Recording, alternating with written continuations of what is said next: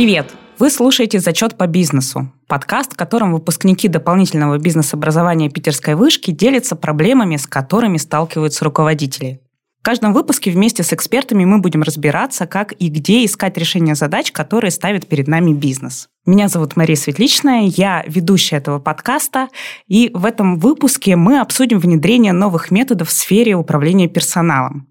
Возможно ли придумать простую и понятную систему оценки эффективности сотрудников?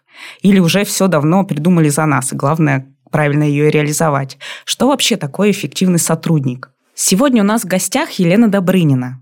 Елена – начальник управления кадровой политики, правового сопровождения и протокола Армавирского государственного педагогического университета и выпускница нашей программы «Стратегический HR». Добрый день. Я сейчас представлю еще одного гостя этого выпуска – Сергей Алиферов. Сергей – ведущий эксперт программ дополнительного бизнес-образования в Питерской вышке, обладатель степени MBA, обладатель сертификата Project Management Professional, бизнес-тренер и кандидат биологических наук, если я не ошибаюсь. Нет, нет, я не, не, не дошел до этой степени.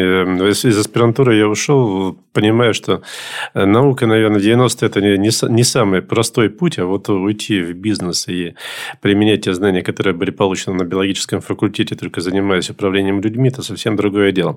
Всем добрый день. Прежде чем начинать э, обсуждать саму тему, погрузим слушателей в контекст истории Елены.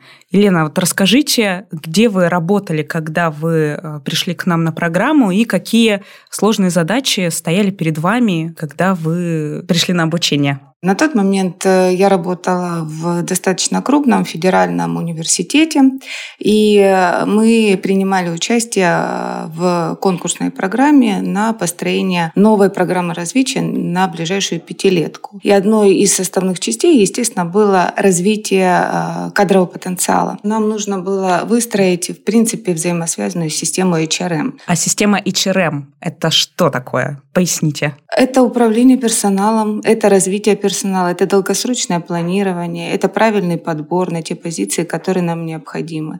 Здесь нужен э, был точечный индивидуальный подход, потому что в первую очередь нас интересовал не массовый подбор на рабочие специальности, а нас интересовал индивидуальный подбор на конкретные позиции научных работников. Если мы говорим о том, что нам нужно заинтересовать и удержать у себя сотрудников, нам нужно было разработать систему мотивации, как материальной, так и нематериальной. Имеющаяся система материальной мотивации на тот момент себя изжила и морально устарела. И нам нужно было подумать, каким образом в рамках имеющегося бюджета перестроить и систему, и сознание людей, и рассказать им, что теперь будет иначе, но не будет хуже, а, убедить, что а, они согласны работать э, с новыми правилами в новых условиях. Ну вот, и это все требовало достаточно большого времени. И какое решение в итоге вы для себя нашли? На чем остановились? На какой системе? Мы начали с построения системы эффективных контрактов. То есть система эффективных контрактов, если говорить о бизнесе, это привычный KPI. Но если говорить о профессорско-преподавательском составе, то здесь, к сожалению, привычная система KPI не заработает. Есть очень много обязательных требований к образовательным и научным организациям. Есть еще и задачи стратегические, такие как, опять же, программа развития на 5 лет, которую мы пишем сами и планируем свои достижения. Есть еще проектная деятельность. И для того, чтобы в первую очередь людей замотивировать на участие в проектной деятельности, мы разрабатывали новую систему вот этих самых показателей эффективности, разрабатывали новую сетку стимулирования. Сергей, сейчас к вам вопрос как эксперту. Вот скажите, а есть ли какие-то исследования о том, как вот такая система, похожая система, влияют на мотивацию сотрудников? Нет ли конфронтации между вот, мотивацией общей и своей личной? Хороший непростой вопрос. Вот, допустим, вопрос, э, какая мотивация для проектных команд, для каких-то подразделений лучше, когда мы ставим командные KPI, то есть люди должны вместе работать, вместе дать какой-то результат, и получают они один одинаковое вознаграждение, не одинаковое в сумме, да, но одинаковое, допустим, каждый получает по три оклада. Здесь мы получаем такие преимущества, как слаженная команда, нет внутренней конкуренции, все ощущают ответственность за достижение общего результата. Но с другой стороны, да, когда команда работает над общей задачей, это в том числе может означать, что кто-то в команде работает больше, кто-то работает меньше, кто-то не работает вообще. Да, кто-то но... имитирует работу. Ну, абсолютно, да. И, соответственно, э, часть сотрудников могут просто спрятаться за спинами своих коллег и при этом все равно получить вознаграждение. Да? Поэтому индивидуальная мотивация, когда мы все-таки оцениваем вклад каждого работника в бизнес, в достижение тех задач, которые поставил перед собой университет, кажется более честным. С одной стороны. С другой стороны, это такой подход, да, он провоцирует индивидуальную конкуренцию, не всегда красивую, не всегда честную, ну и, соответственно, э, мы разрушаем то, что называется командным духом.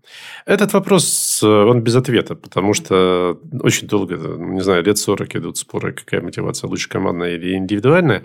Э, мне кажется, что всегда есть компромиссный вариант, когда у всех, ну вот я лично, да, будучи HR-директором, я внедрял систему KPI, когда у всех руководителей есть э, как минимум один показатель общий, зависящий именно от успеха компании, да, назовем это командная мотивация, да, а потом уже в рамках своих функциональных обязанностей, проектов, которые ведет человек, у него появляется индивидуальный KPI, да, таким образом мы работаем и на то, чтобы мы все, как одна компания, как одна команда, дали хороший результат, как правило, финансовый. И в то же время есть э, метрики для оценки индивидуального вклада каждого работника. Елена, вот мы в начале, когда вот вы начали рассказывать про общую систему, говорили о таком понятии, как матрица эффективности, что вот у вас есть некая матрица, по которой вы определяете, а, подходит вам сотрудник или не подходит, отвечает требованиям или не отвечает. Вот можете подробнее про это рассказать? Могу. Про матрицу рассказываю. Значит, матрица, она представлена для каждой должности профессорско-преподавательского состава. Ну, мы сейчас говорим про основной персонал. И если говорить про матрицу, она состоит из трех блоков, которые равнозначны по сути и по значимости, но разные по содержанию. Первый – это базовые показатели, то самое нормативное требование законодательства. Второе – это наша программа развития на ближайшие пять лет. То есть это э, наши показатели, которые мы устанавливаем сами себе и стремимся их достигнуть. А в основном это научная и частично образовательная деятельность. И третье – это наша проектная часть. Вот те наши крупные проекты, гранты, э, госзадания, в том числе международное сотрудничество. И каждый блок, он имеет подвиды. Дается в качестве возможности для выбора несколько вариантов показателей. Ну, то есть, условно, там 10-12 э, показателей. Каждом подблоке по 3-4 отдельных направления. По проектам у нас деление иное. То есть, у нас есть э, сутевые фундаментальные проекты, и там стоимость участия в каждом проекте значительно выше. В баллах это все выражается, у нас бальная система оценки. Если это дополнительный проект, который, без которого, допустим, не может быть выполнен сутевой основной проект, то там чуть ниже стоимость участия либо руководства. И есть еще наши а, текущие проекты, ну, допустим, что-то такое, что связано с э, реализацией текущей нашей деятельности, но тоже выводится в проект. Вот, Сергей, а можете прокомментировать, вот эта матрица эффективности, она откуда берет свое начало. Ну, то есть э, расскажите подробнее про эту систему и как ее эффективнее, какие-то советы, как ее выстраивать. Елена рассказала просто идеальную модель, да, но, во всяком случае, идеальную до определенного момента, я к нему вернусь. Потому что, когда мы вводим инструмент, понятно, что ну, в разных компаниях может э, называться по-разному, а как удобно, да, КП, KPI, матрица эффективности. Какая главная задача этого инструмента? Задача инструмента направить силы, энергию работника, руководителя в том направлении, которое выгодно компании или нужно компании. Да? Будь то требования стейкхолдеров, как, допустим, университета, получение прибыли, как у коммерческой компании – то есть, очень важно сделать такой инструмент, который позволял бы, во-первых, каждому человеку четко понимать, что компания от него ждет, А второе, э, четко понимать, что он за это получит. Какая у него будет возможность изменить свое вознаграждение, свой статус компании, получить какие-то дополнительные льготы, да, э, и что для этого нужно сделать. При этом вот та структура, ну, обычно ставится не одна задача, да, потому что подобные матрицы KPI устанавливаются на цикл, как правило, год. И, соответственно, понятно, что за год любой работник может э, реализовать несколько задач, достигнуть несколько целей.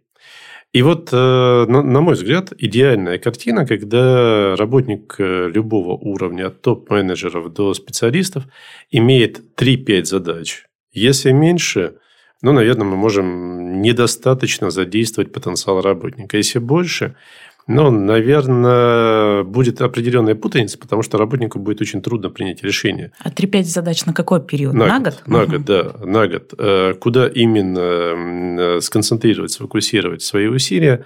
И, наверное, он будет выбирать те задачи, не которые нужны компании, да, которые ему проще достичь, э, и э, решение будет не в пользу бизнеса.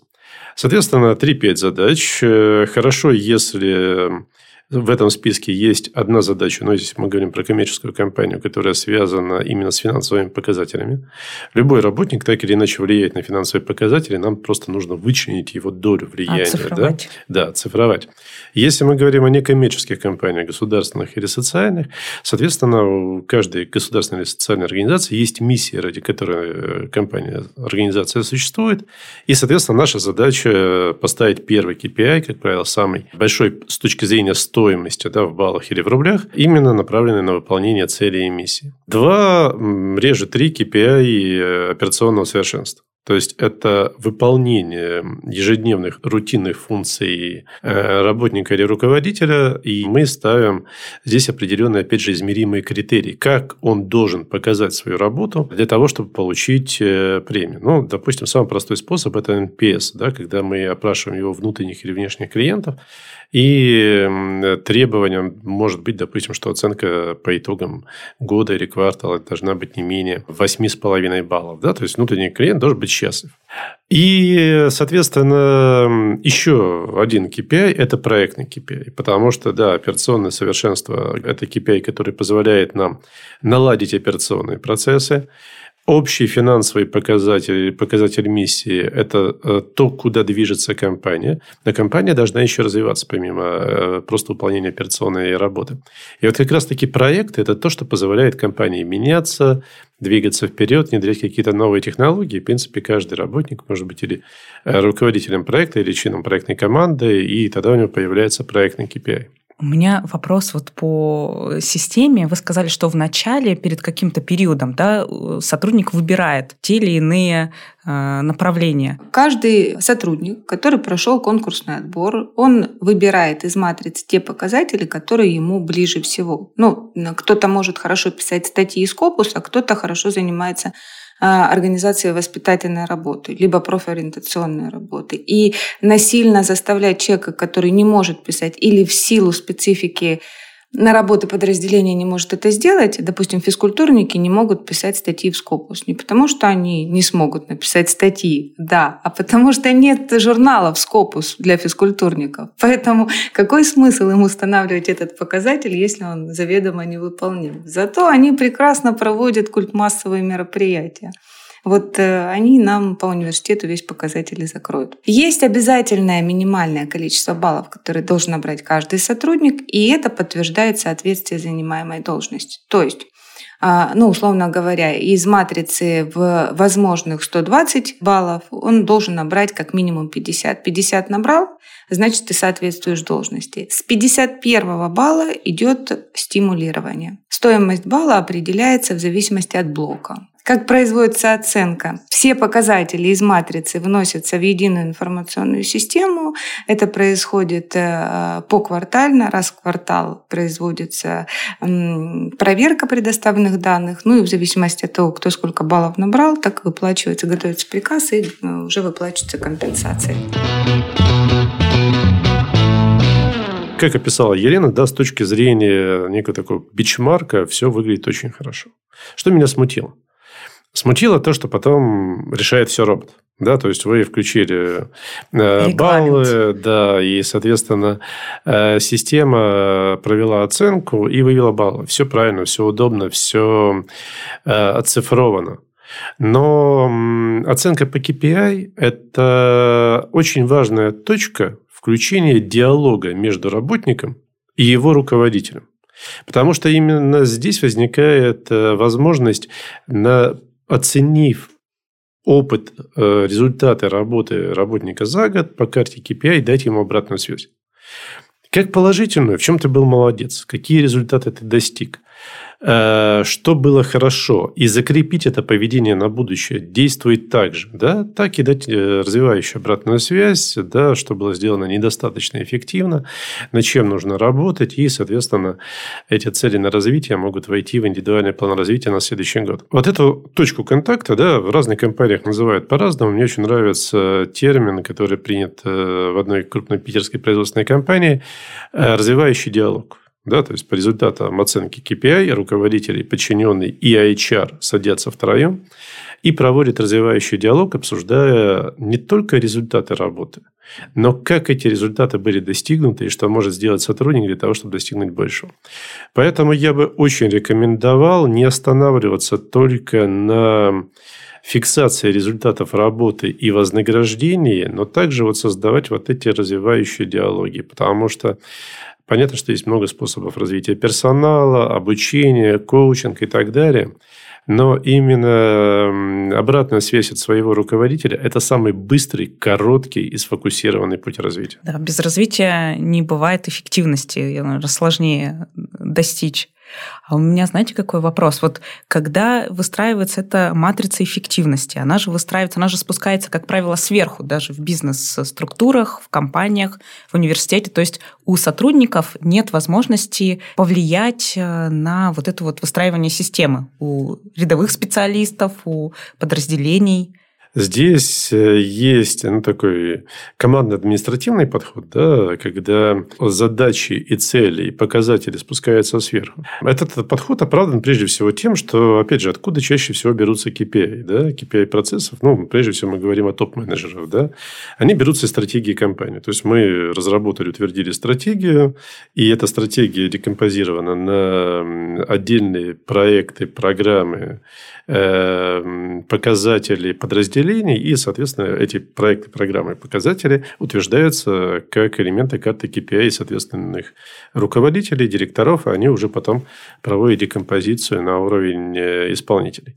Поэтому это не то, что ну, некое такое наследие с командной ревизионной системы. Нет, это логичный способ декомпозиции верхнеуровневой стратегии на результаты. Но, возможно, другой путь. Да? Точнее, даже ну, я не очень верю формат, что э, такой абсолютной демократии, когда каждый сотрудник может выбирать себе цели, но может комбинированный путь. То есть, когда часть целей спущена сверху, но есть еще некая инициативная цель, некое обязательство, которое берет сам на себя сотрудник. Во-первых, чем это хорошо? Да, мы вовлекаем работников а, в том, чтобы они принимали на себя ответственность. То есть, он перестает быть э, таким, э, как говорил Федрих Великий, да, автоматом к представленным, да, он становится все-таки соучастником э, процесса управления и развития компании.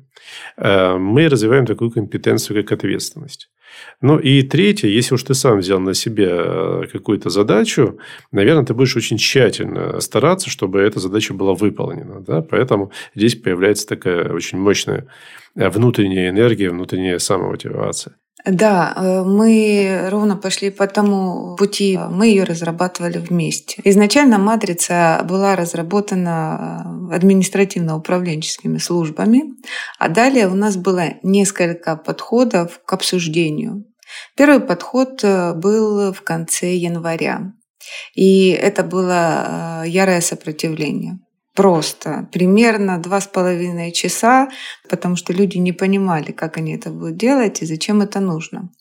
А через э, два с половиной часа как-то более-менее сгладилась ситуация, и мы дали им возможность рассмотреть, изучить и внести свои предложения а по формулировкам, по дополнению показателей, по изменению где-то э, показателей, ну, условно, переместить из одного в другой блок, по определению выполнению приоритетных показателей и так далее. То есть у них был на это э, примерно месяц, там три с половиной недели, а, после чего мы собрали все предложения от всех факультетов кафедр и а, обобщили между собой. В большинстве своем это было что-то такое, что действительно помогло усовершенствовать изначально созданные, созданные матрицы. Вы эти поправки внесли? Конечно, внесли. Все внесли, иногда поправки касались э, нумерации сбившейся, иногда поправки касались, допустим, пропущенной запятой. Но сам факт того, что человека услышали и то, что он предложил, внесли, было для него бесценным. Э, поэтому уже при втором обсуждении вопросов было значительно меньше, но тоже потребовалось полтора часа для того, чтобы ответить на все вопросы и э, снять э, общую озабоченность.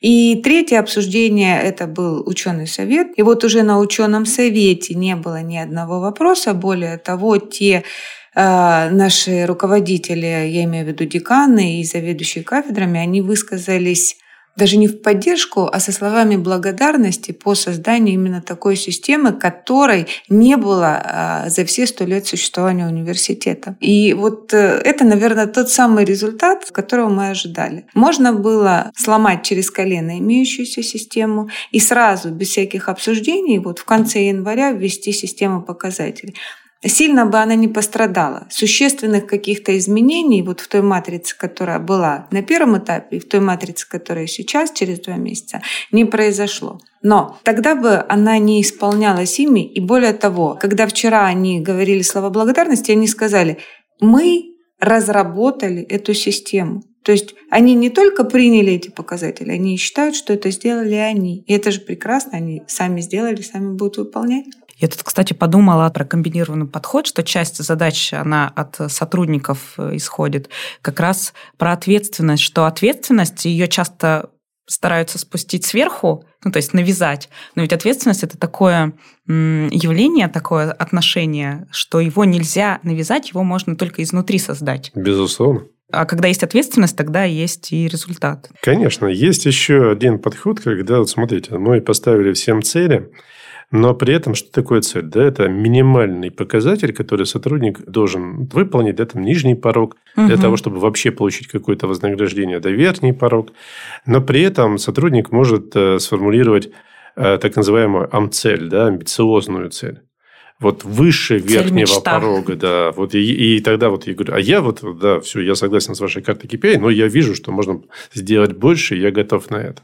Безусловно, тогда, если он достигает этой цели, это именно персональная ответственность, ее амбициозную цель нельзя навязать, но он должен э, иметь возможность получить более высокое вознаграждение, чем просто за выполнение карты KPI. Елена, а вот вы рассказали про вот эту вот э, систему мотивации очень фундаментально, как она у вас сейчас выстроена. Расскажите о том, как она у вас внедряется. То есть она у вас уже э, сейчас э, вот на карте или вы уже ее начали реализовывать?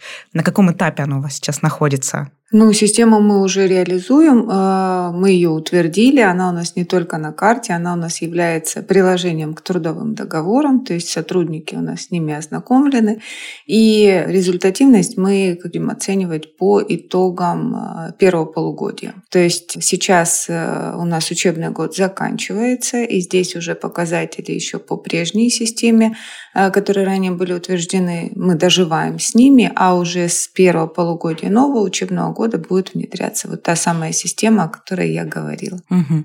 Сергей, тут у меня к вам вопрос. Вот, а как вообще оценивать? Вот мы, мы создали классную там, мотивацию, э, систему метрик, э, описали ее, вот начинаем внедрять. Прошел какой-то период. Как нам, например, в данном случае Елене, оценить, как измерить результат и как понять, что он немножко не тот, к которому мы стремились, и немножко его там, скорректировать или исправить? Как измерить результат внедрения системы управления результативностью? Да, да именно. Ну, смотрите, да, давайте сначала начнем с чего. А, когда, если эта система в компании внедряется впервые, да, то есть вот первый год, раньше не было, то я очень рекомендую, что просто к системе KPI часто привязывают и какие-то демотивирующие инструменты, да, то есть э, должен быть не только пряник, должен быть и кнут. Например, на депримирование какое-нибудь. Э, депримирование да. запрещено Трудовым запрещено. кодексом э, Российской Федерации, да, но вот не выдать премию мы можем, да.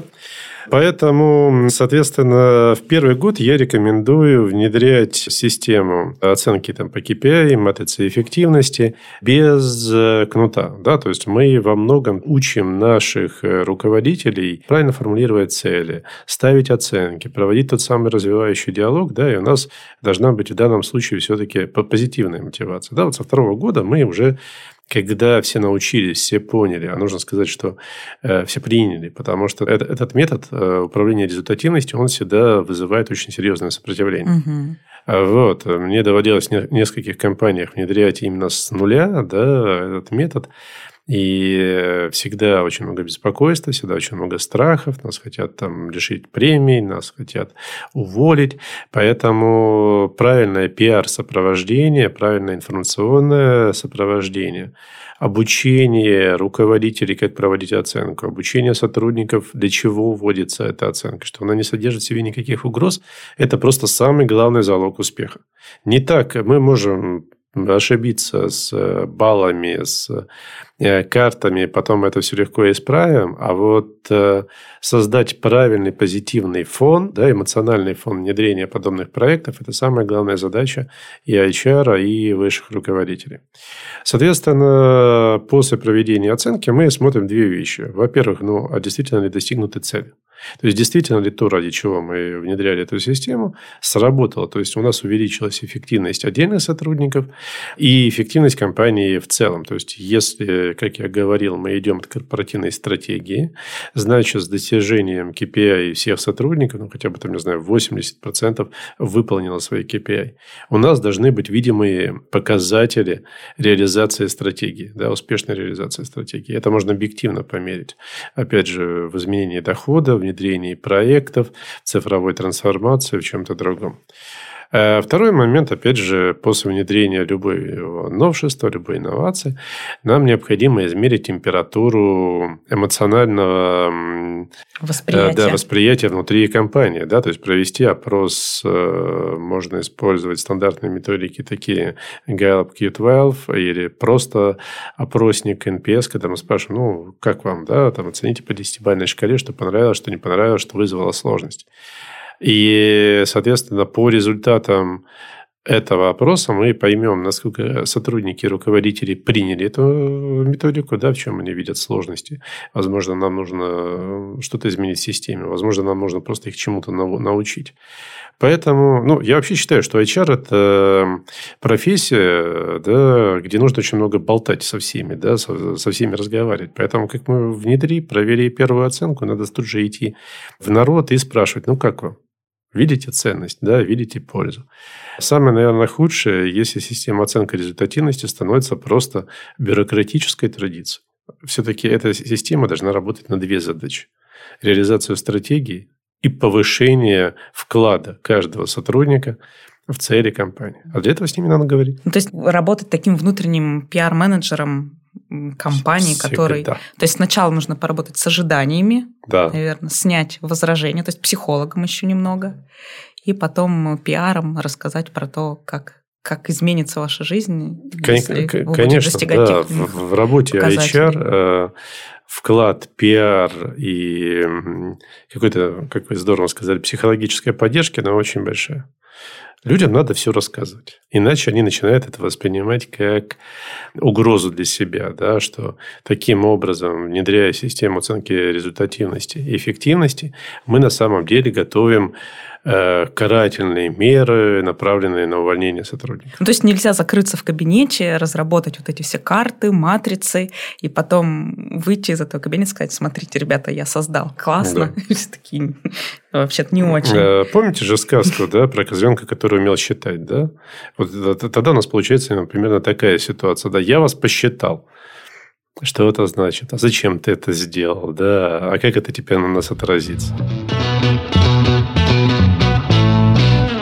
Елена, Сергей, спасибо, что вы сегодня пришли к нам на подкаст. Спасибо большое. Всего доброго. До новых встреч. Спасибо за эту замечательную возможность пообщаться столь непринужденно на такую сложную тему. Всего хорошего. Нам будет приятно, если вы оставите оценку подкасту и напишите комментарий в вашем подкаст-приложении. До новых встреч! Сегодня всем зачет! thank you